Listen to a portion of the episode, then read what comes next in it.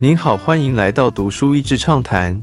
读书益智畅谈是一个可以扩大您的世界观，并让您疲倦的眼睛休息的地方。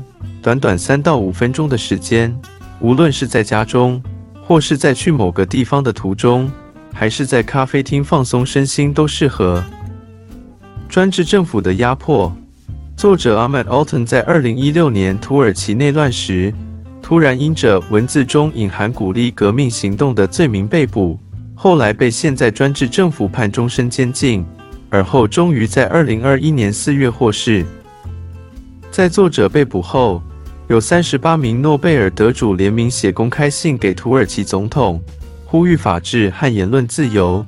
作者第一次被捕后，也写下了《作家的悖论》一书来嘲讽专制政府的行径。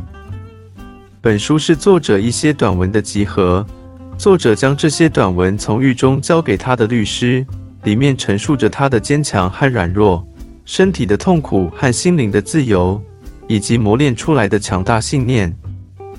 本书让人看见自由的可贵，不论是身体或是言论思想的。而作者因担心出版商安全而并未以土耳其与出版仪式上，更能看出专制政府对自由思想的压迫。书中的故事包括被逮捕时的冷静反应，第一次被关在牢笼中的滋味，囚禁一阵子之后忘了自己的脸，在狱中有神无神论者一起祈祷，一名警察表示他是作者小说的粉丝。看见监狱中长大的鸟竟然不敢飞翔，伙食不足时和狱友们一起怀念各种美食。政府为了证明没有虐待他们而让妇产科医生为他做诊断的荒谬。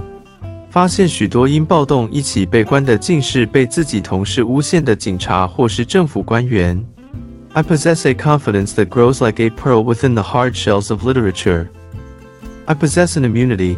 I am protected by the steel armor of my books. I am writing this in a prison cell, but I am not in prison. I am a writer. I am neither where I am or where I am not. You can imprison me, but you cannot keep me here.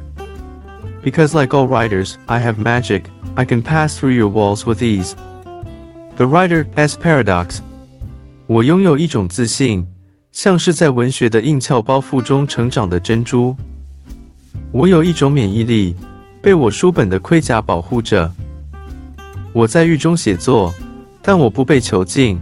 我是一名作家，我不在我此刻的这处或是他处。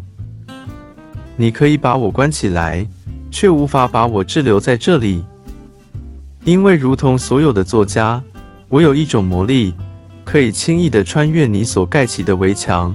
作家的悖论。今天的内容就到此为止了，十分感谢大家收听《读书益智畅谈》节目。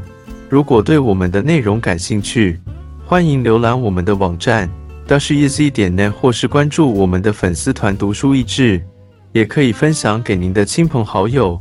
欢迎继续关注我们下一期节目，下次见。